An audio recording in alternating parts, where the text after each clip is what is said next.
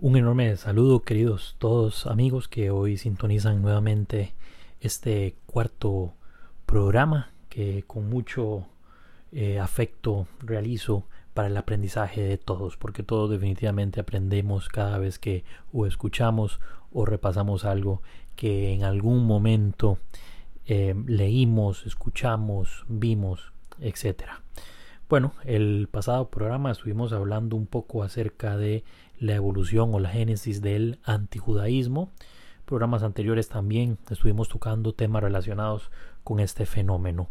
Eh, por diferentes razones, eh, en el programa anterior olvidé mencionarles un par de cosas que quiero traer a colación. Como siempre hacemos un breve repaso. En esta ocasión no será un repaso, sino más bien un adendum a este algo que no mencioné muy importante y que creo que es muy importante que ustedes sepan y manejen en cuanto a la evolución y al fenómeno del antijudaísmo que luego muta en su versión más extrema en antisemitismo y ahora eh, que tiene un matiz ya más político que se llama popularmente antisionismo. Pero bueno, con referencia al antijudaísmo es muy importante tener en cuenta que muchas de las políticas que se implementaron durante el siglo IV hasta aproximadamente el siglo XVIII, XIX antes que los nazis irrumpieran este, en el siglo XX, muchas de esas políticas fueron inspiradas por el derecho canónico, es decir, la Iglesia Católica de aquel momento de la Edad Media, fungiendo como, vamos a decirlo así, una líder en cuanto a políticas antijudías, ¿verdad? Entonces tenemos, por ejemplo, que en el año 306 se realiza el sínodo de Elvira, donde se prohíben los matrimonios mixtos y las relaciones sexuales entre cristianos y judíos. Como ustedes recordarán en el programa que hablamos acerca de antisemitismo, vimos que en el año 35, a través de las leyes de Nuremberg, Hitler y sus acólitos diseñan políticas públicas prohibiendo el matrimonio entre alemanes, arios este, y judíos, ¿verdad? También durante las, eh, eh, las políticas de implementación en el derecho canónico, eh, la Iglesia Católica ordena en el año 681, después del Sínodo de Toledo, la quema del Talmud. El Talmud no es la Torah, les explico rápidamente, la Torah es lo que los cristianos o católicos conocemos como el Pentateuco, los cinco primeros libros de la Biblia. Los, judíos conocen eso como la Torah. El Talmud son escritos de rabinos muy conocidos este, de su época. Vamos a, hablar, vamos a decir que hay varios Talmud. Ahorita este, recuerdo el famoso Talmud de Babilonia y demás. Bueno, eh, comentarios de rabinos de diferentes pasajes de la Torah ¿verdad? que son muy importantes para la enseñanza y difusión dentro del judaísmo, bueno, los este después del sínodo de Toledo se decide quemar el Talmud, algo que los nazis también realizan cuando se da la gran quema de libros, si no me equivoco, en 1934 llevado a cabo por los nazis, por universitarios y profesores universitarios, ¿verdad? Eh, por mencionar un, un ejemplo más, y creo que este es muy importante, en el año 1215, después del concilio de Letrán, se decide marcar la ropa de judíos con una insignia para diferenciarlos de la población. Este fenómeno se llevó a cabo eh, durante la Alemania nazi, posterior a la invasión de Polonia el 1 de septiembre de 1939, las leyes de Nuremberg este, se extienden hasta Polonia y se empieza a diferenciar a los judíos con un maguen o una estrella de David, ya sea en su brazo derecho. Al principio era de color eh, azul con fondo blanco, después ya es amarilla, es negra, perdón, con fondo amarillo y la palabra judío dentro de la estrella. Y otras diferentes marcas que se utilizaron también. Pero bueno, esta fue la evolución este, o más bien este es el antecedente que propicia la evolución. Vemos que con estos tres o cuatro ejemplos que les acabo de dar, los nazis eh, toman inspiración de ellos y los convierten en políticas públicas y de acatamiento obligatorio, es decir, en leyes, para que este, los judíos las eh, llevaran a cabo. Estos datos y esta información que les acabo de brindar, este, la tomé del libro de Raúl Hilbert, del que ya hemos comentado en programas anteriores, La destrucción de los judíos de Europa. Y bueno, no les voy a hablar más del libro porque si no me va a tomar unos minutos más y no vamos a poder arrancar con el programa del día de hoy. Bueno, hoy vamos a conversar un poco, vamos a sentar ciertas bases primeramente y después vamos a hablar un poco acerca de este los diferentes espacios de confinamiento masivos que utilizaron los nazis para agrupar principalmente a judíos, después a sus enemigos políticos, a los polacos, homosexuales, librepensadores y también a testigos de Jehová y otros grupos que los nazis consideraban este, subversivos. Estoy hablando acerca de los guetos, los campos de concentración, los campos de tránsito, los campos de trabajo forzoso y los campos de exterminio. Hay una creencia popular ah, con referencia al exterminio de los judíos de Europa y es que se tiende a pensar de que absolutamente todos los judíos murieron o fueron asesinados en Auschwitz, en las cámaras de gas y cremados y sus cenizas arrojados, arrojadas perdón, al Vístula. Bueno, esto no es del todo cierto. Hay, vamos a ver, los números son un poco fríos, pero hay que compartirlos para poder generar eh, este entendimiento que quiero que, al que quiero que hoy lleguemos. En Auschwitz, Birkenau, aproximadamente fueron asesinados un millón, un millón cien mil judíos. Y estábamos hablando de un exterminio sistemático de aproximadamente 6 millones. Por lo tanto, no llega ni siquiera al 20, al 30% de este el número de víctimas. Murieron más o fueron asesinados más en la famosa operación Barbarroja de, de la que hablaremos en otro programa porque también eh, se nos haría muy extenso eh, y tal, tal vez un poco confuso hablar de ese tema junto con este. Pero bueno, ¿cuál es mi afán? ¿Qué es lo que quiero que hagamos hoy? Bueno, primero que aprendamos las diferentes concepciones que hay, los diferentes lugares de confinamiento, qué función tenían, hablar ah, de números aproximados de víctimas, que no tiene mucho sentido, ¿verdad? Pedagógico, pero bueno, es importante para alcanzar el conocimiento que hoy quiero y el aprendizaje que hoy quiero que tengamos, ¿verdad? Y pues posteriormente tocar de hablar de diferentes ejemplos, porque guetos hubo por cientos. En enormes cantidades de guetos también hubo enormes cantidades de campos de concentración, no así de campos de exterminio. Y bueno, este, vamos a empezar con la evolución.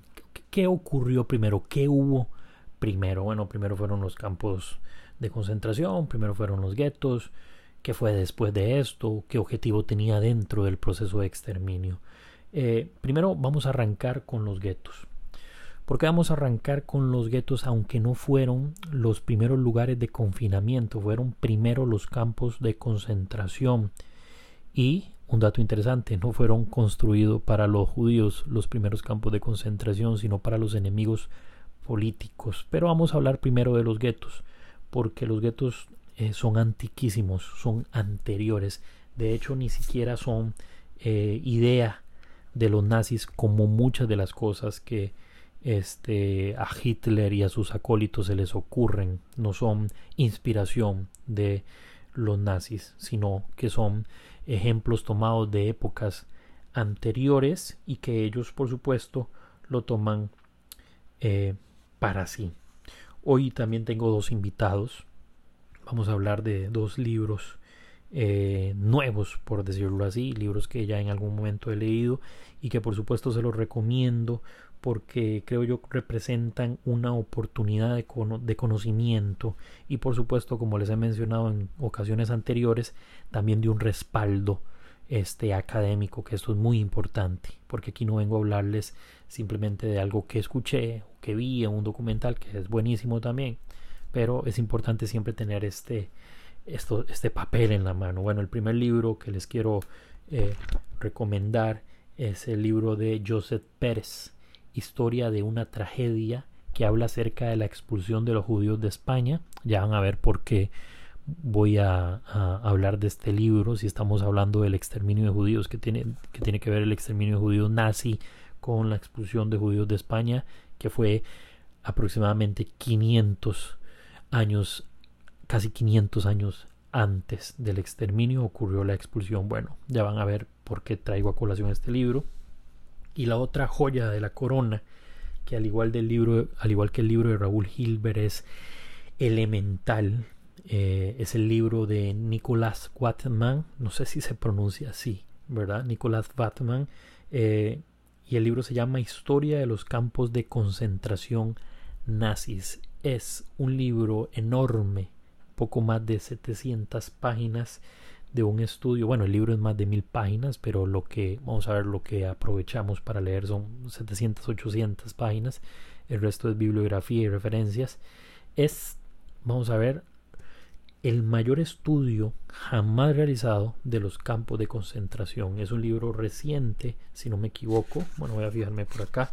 Este, en el 2015 fue, sí, exactamente, la primera edición fue en octubre del 2015 y pertenece a Editorial Crítica, un libro excelente que pueden conseguir, al igual que el de Joseph Pérez en las librerías de sus países o si no lo pueden comprar en línea. Bueno, ahora sí guetos, porque vamos a hablar primero de los guetos. Si me permiten, voy a fijarme un momento en el libro de Joseph Pérez, porque quiero leer una cita para ustedes que es preponderante para entender por qué hablamos primero de los guetos.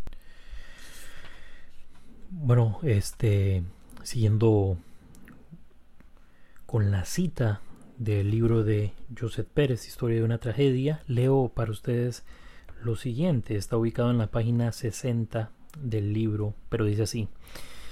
Dice, la medida más grave, la que introduce un cambio radical, es la obligación que se les hace de vivir en barrios exclusivos y cerrados, de los cuales no podrán salir sino bajo ciertas condiciones.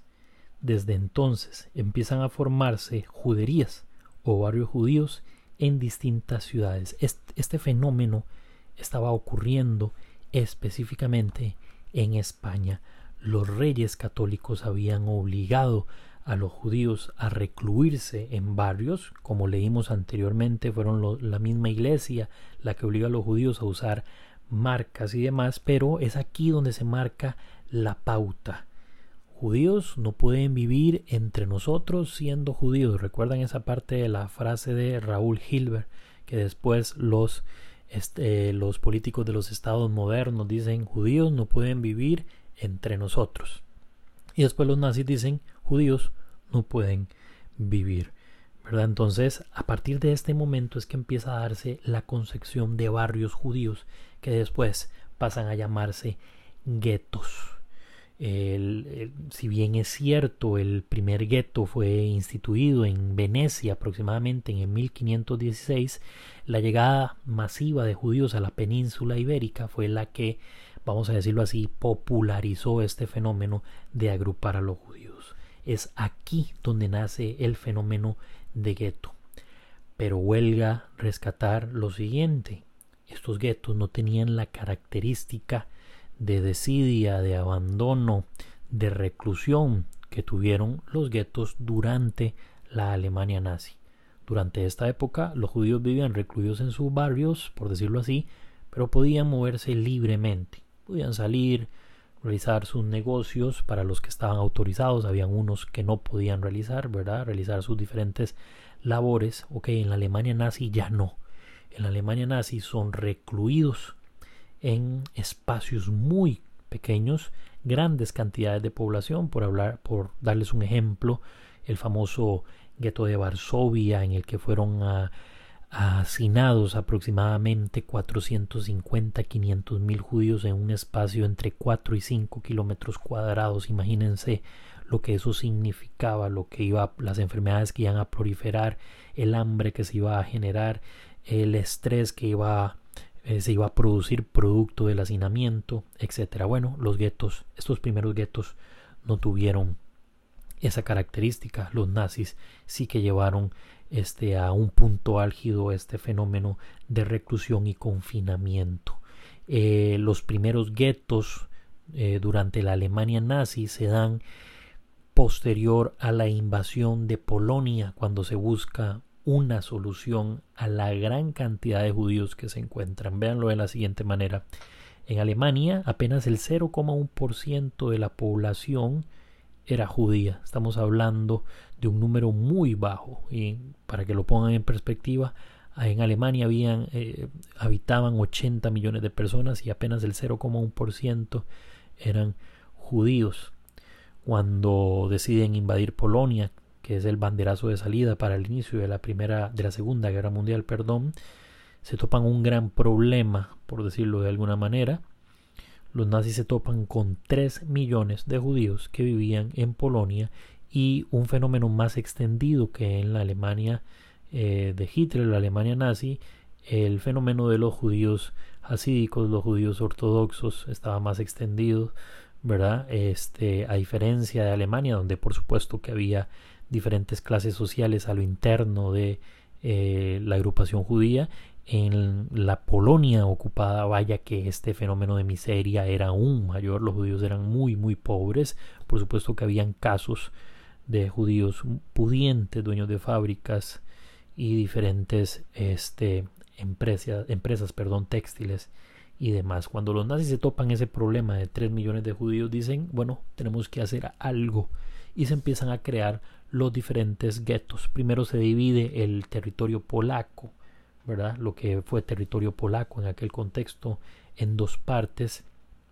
El gobierno general presidido por Hans Frank y el Watergau, que este, eran dos territorios total y completamente distintos, ¿verdad? En el gobierno general se concentraron la mayor cantidad de campos este, de exterminio, campos de concentración y guetos, a diferencia del Watergau, donde sí existieron, por supuesto, pero en menor medida. Ese territorio se dividió para eh, con el objetivo de tener una, administra una, una administración más eficiente y por supuesto para tomar decisiones a posteriori. Se crean diferentes guetos, los guetos más famosos, ¿verdad? El gueto de Cracovia, el gueto de Bialystok, el gueto de Lodz y por supuesto el desgraciadamente célebre gueto de Varsovia, donde fueron recluidos aproximadamente 500.000 judíos para finales de la revuelta que ocurre en el 44, 43-44, si, si mal no me equivoco, eh, aproximadamente quedaron 6.000 judíos de 500.000 que fueron deportados poco a poco, pero bueno, ese tema ya lo abordaremos. Entonces el gueto tiene una característica que lo diferencia de los campos de concentración y demás fenómenos que vamos a analizar eh, a continuación. Los guetos eran barrios, por decirlo así, con casas eh, equipadas para un número específico de personas, pero que era prácticamente llenada una casa para cinco personas, bueno, llegaron a vivir hasta 40 personas, así de hacinado era el espacio. Este, hay una película que pueden ver para tener una idea de lo que era la vida en el gueto de Varsovia y es El pianista. No se la pueden perder, es una excelente película que habla acerca del gueto de Varsovia y de la vida de un sobreviviente Vadilao Spilman, el famoso pianista que es interpretado en la, película precisamente. Hubo también guetos de diferentes tamaños, el más grande fue este, pero hubo guetos que no agrupaban a grandes cantidades de población, hubo guetos mucho más pequeños, ¿verdad? Que este, se construyen en diferentes áreas para agrupar a los judíos de, eh, de esa zona. ¿Cuál era la principal función del gueto? Bueno, primeramente el gueto nace para recluir. Es lo que los historiadores llaman solución temporal al problema judío. Aún no habían planes de exterminio, como hemos mencionado, como he mencionado en diferentes ocasiones, en los diferentes programas. Nunca existió un plan antes de la solución final, que ahí ya sí hay un trazado y hay un entramado de cómo realizar el exterminio. No había un plan antes aproximadamente de 1941 cuando ya empiezan a darse las grandes acciones, las grandes deportaciones y las grandes matanzas del proceso que conocemos como solución final. Bueno, aquí primero se hace con ese objetivo. El objetivo número uno, recluir, aislar a los judíos de la población local. Objetivo número dos, si los aislamos y los expulsamos de sus casas, podemos utilizar sus casas, sus antiguos negocios, sus antiguos trabajos para emplear y para darle habitación a eh, alemanes que iban a migrar y que iban a, a repoblar perdón, Polonia, eso como segundo objetivo, ¿verdad? Entonces, es, una, es, una decisión temporal, porque aún no se sabía qué hacer con los judíos. Hubo diferentes propuestas, eh, la tristemente célebre propuesta de eh, de expulsar a todos los judíos a la isla de Madagascar, que ya para el 40 era posición de dominio, perdón, alemana, se le habían arrebatado a Francia durante la invasión. Por supuesto que todas las posesiones ultramarinas o la gran mayoría pasaron a ser de dominio nazi. Entonces el gueto tenía esa función. Una vez que ya hay un plan y ya se sabe qué van a hacer con los judíos, entonces empiezan a ocurrir las deportaciones en los famosos lugares llamados Uschlandplatz, que eran los sitios de deportación a donde iban los judíos que este, iban a ser deportados según lo que le decían los nazis al este, iban a ser reasentados, iban a tener trabajo, vivienda y demás, bueno, iban para los famosos campos de exterminio de aquella gran acción llamada Operación Heydrich o Operación Reinhardt, que hace poco la ABC, ahí lo leí también en, el país, eh, un artículo muy importante acerca de números horrorosos. Vamos a tener posteriormente un programa dedicado a eso. Entonces, esa es la, o era, perdón, la función principal de los guetos. También es importante mencionar que si bien es cierto, digamos, los, los guetos no tenían la función principal de exterminar o de asesinar, vaya que ocurrieron asesinatos. Eh, la principal causa de muerte en muchos casos fue enfermedades infecciosas como el tifus, el hambre por supuesto arrasó y también posteriormente las grandes deportaciones que acabaron con este, la gran mayoría de los judíos que habitaban en los diferentes guetos que fueron deportados a los campos de exterminio de los que vamos a hablar en un momento. Pero bueno, ahora vamos a conversar un poco acerca de los campos de concentración hay una confusión enorme, ¿verdad? Los campos de concentración tenían esa función, concentrar, vamos a decirlo así, recluir. Podemos utilizar otro también este sinónimo si se quiere eh, arrestar. La razón principal de los campos de concentración era eh, tener prisioneros políticos que atentaban contra el establishment nazi dependiendo de la región donde se ubicaran.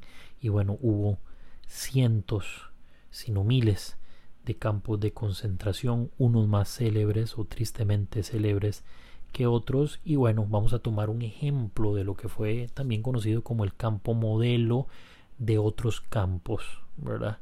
Es el campo de concentración de Dachau. Eh, es uno de los pocos campos de concentración que se ubicaron en Alemania propiamente. Este campo de concentración tiene la particularidad que fue construido en una antigua fábrica de pólvora que por supuesto ya no se utilizaba y fue terminado el 21 de marzo de 1933 fecha este, muy temprana a la llegada de los nazis y de Hitler a la Cancillería el campo de concentración tenía, como repetí, como dije, perdón, hace un momento, momento y repito ahorita, la de recluir enemigos políticos. El, gestor principal del campo de Dachau fue Theodor Eike eh, que fue nombrado por supuesto por Heinrich Himmler que era el encargado de toda la red de campos de concentración de campos de exterminio también y si se quiere de los guetos Himmler lo ubicamos como segundo en eh, la red de mando nazi. Primero estaba Adolf Hitler por supuesto posterior Heinrich Himmler otros personajes importantes que voy a mencionar nada más para que ustedes sepan Hermann Goering uno de los principales este, gestores de la solución final Reinhard Heydrich y demás miembros. Pero bueno siguiendo hablando un poco este de cuál era la función de los campos de concentración. Nacen muy temprano con referencia a los campos de exterminio que si son más tardíos que nacen en un contexto de guerra, a diferencia, a gran diferencia de los guetos, no se, no, se encontraban concentrados en los, en los grandes centros urbanísticos, sino que se encontraban aislados de las grandes ciudades porque, por supuesto, no iba a ser bien visto las prácticas que se iban a realizar ahí. Los campos de concentración no fueron campos de trabajo, aunque sí se realizaban pequeños trabajos es decir, eh, la finalidad del campo propiamente no era tener un campo de trabajo, sino un campo de reclusión para enemigos políticos. Otro campo de concentración también muy conocido es el campo de concentración de Samtethausen, ubicado también en Berlín, en Alemania, perdón. Este y tenía el mismo objetivo. Estos dos campos fueron utilizados también para recluir a los judíos eh, que fueron deportados después del 9 y 10 de noviembre de 1938 del famoso de la famosa Kristallnacht fueron recluidos en esos campos y en otros más.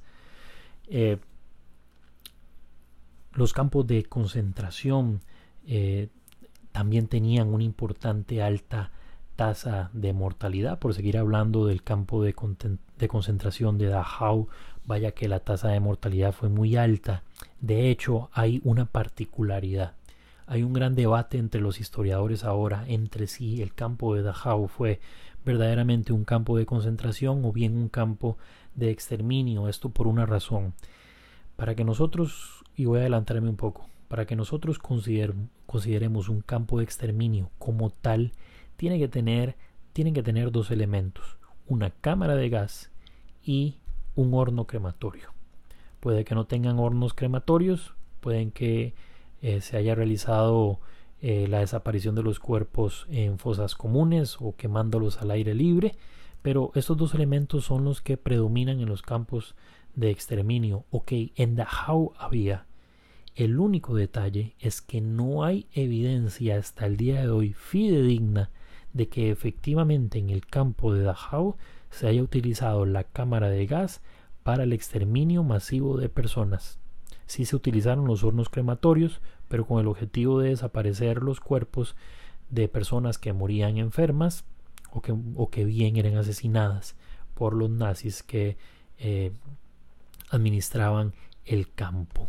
Otra particularidad de este famoso campo de Dachau es que funciona desde 1933 hasta la liberación en 1945, que fue el 29 de abril, cuando la división blindada y la división de infantería del séptimo ejército de los Estados Unidos libera este campo de concentración. Entonces, para hacer una visión más generalizada ¿Qué se diferencia un campo de concentración de un gueto?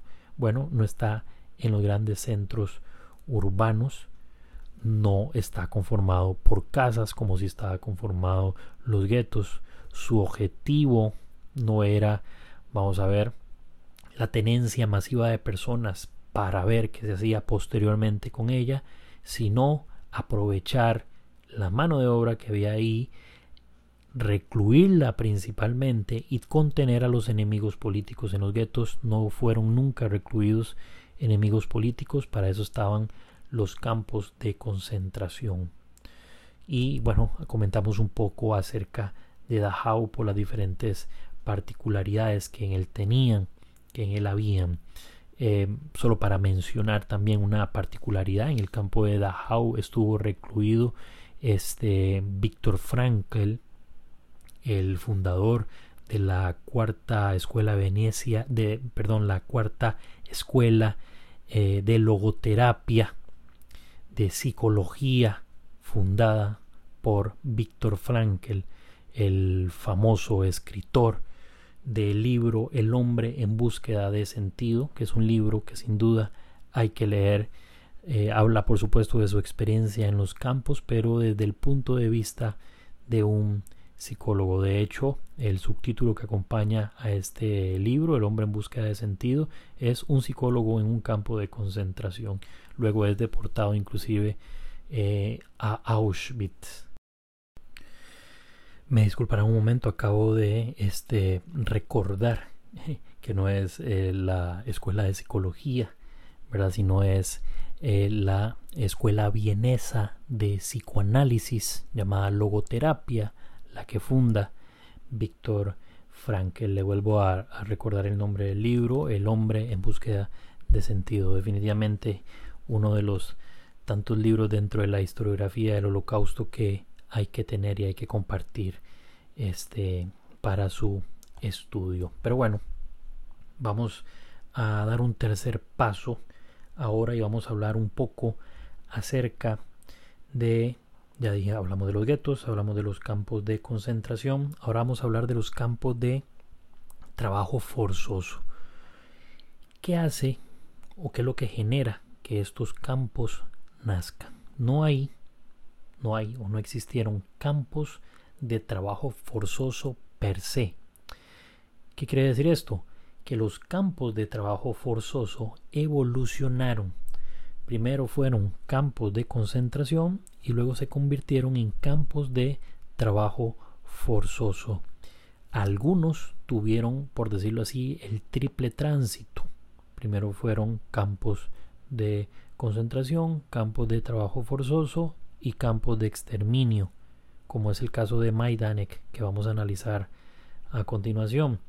Eh, otros campos inclusive cumplían esa misma función, las tres funciones al mismo tiempo.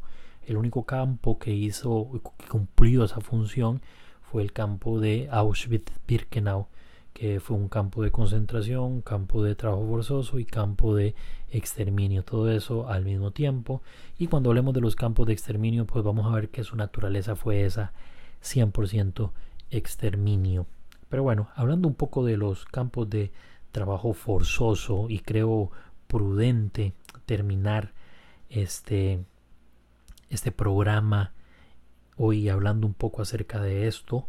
Próximamente vamos a estar hablando entonces acerca de este los campos de tránsito y los campos de exterminio, que son los dos que nos quedan este, pendientes. Vamos a terminar con el programa. El programa lo vamos a terminar, perdón, con los campos de trabajo forzoso. Como mencioné hace un momento, no hubo un campo de trabajo forzosos per se, fue la evolución de los campos de concentración.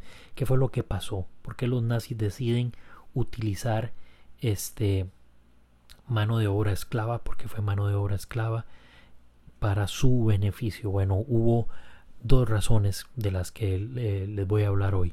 Primeramente, porque se dieron cuenta que era un gran negocio con las grandes fábricas que colabora alemanas que colaboraron con el exterminio. Por mencionar unos pocos ejemplos, Siemens, estoy seguro que ustedes conocen Siemens, eh, EJ Farben, que es la actual Bayer, si es Bayer no es bueno, pero todos consumimos productos Bayer. Vamos, este es un pasado bastante negro el que tiene EJ Farben. En uno de los tantos programas que vamos a tener vamos a hablar de las fábricas que colaboraron, las empresas, las corporaciones que colaboraron con los nazis y que al día de hoy funcionan y que todos consumimos de sus productos como es el caso de EJ Farben. Bueno, siguiendo, devolviéndome un poco este BMW, Volkswagen, bueno, estas empresas vieron una oportunidad enorme de beneficiarse de mano de obra esclava y qué mejor que los reclusos en los campos de concentración para utilizarlos obviamente para su beneficio económico. Y la segunda razón fue cuando eh, la guerra se empezó a poner eh, bastante, recrudeció el, proceso de guerra y se puso muy, muy, muy este, en contra de los nazis cuando tuvieron su, su revuelta en 1941 en la Operación Barbarroja y fracasaron con la toma de Moscú.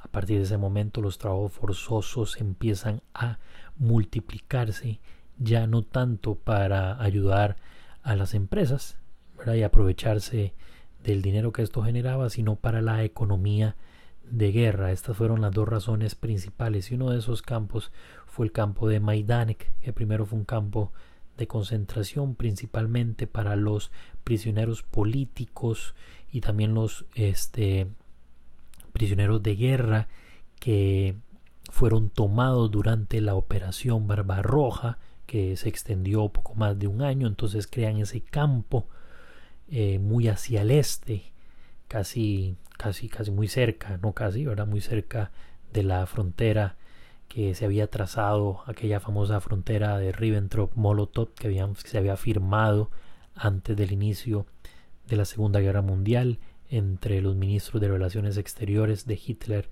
y Stalin. Entonces, ahí, ahí, ahí iba a ser este ubicado este campo de concentración que luego muta a campo de trabajo forzosos.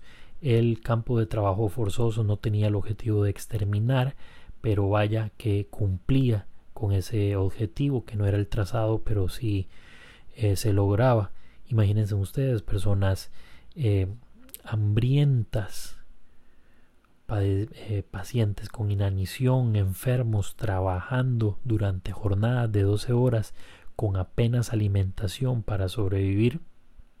Entonces, imagínense ustedes que la tasa de mortalidad iba a ser extremadamente alta en los diferentes campos de eh, trabajos forzosos que también tenían el objetivo de ser trabajos de, perdón, campos de concentración. Importante mencionar lo siguiente. Los campos de concentración, así como los campos de trabajo forzoso, no fueron construidos eh, exclusivamente para los judíos. De hecho, lo que se construye específicamente para los judíos son los guetos. Bueno, los guetos no se construyen, se forman más bien. Los campos de tránsito y en el siguiente programa vamos a ver por qué. Y en tercer lugar, los campos de exterminio esos sí que nacen exclusivamente para los judíos que también son aprovechados, por decirlo de alguna manera, eh, para exterminar otros grupos que los nazis consideraban como enemigos políticos, disidentes, grupos subversivos y demás. Pero bueno, estimados oyentes, nuevamente para mí es un placer compartir un poco eh, con ustedes lo relativo a este tema, que es bastante, bastante amplio. Créanme que con el tiempo surgen nuevas temáticas. Me despido recordándoles que eh, pueden contactarme a mi correo electrónico jaguirreg, jaguirreg, como decir yaguirret, arroba yahoo.com. Ahí estaré escuchando sus sugerencias, sus puntos de vista, sus críticas, lo que ustedes quieran escribir, sus aportes, sus preguntas, que por supuesto eh, estaremos compartiendo eh, con sus nombres y demás en los programas que estemos realizando.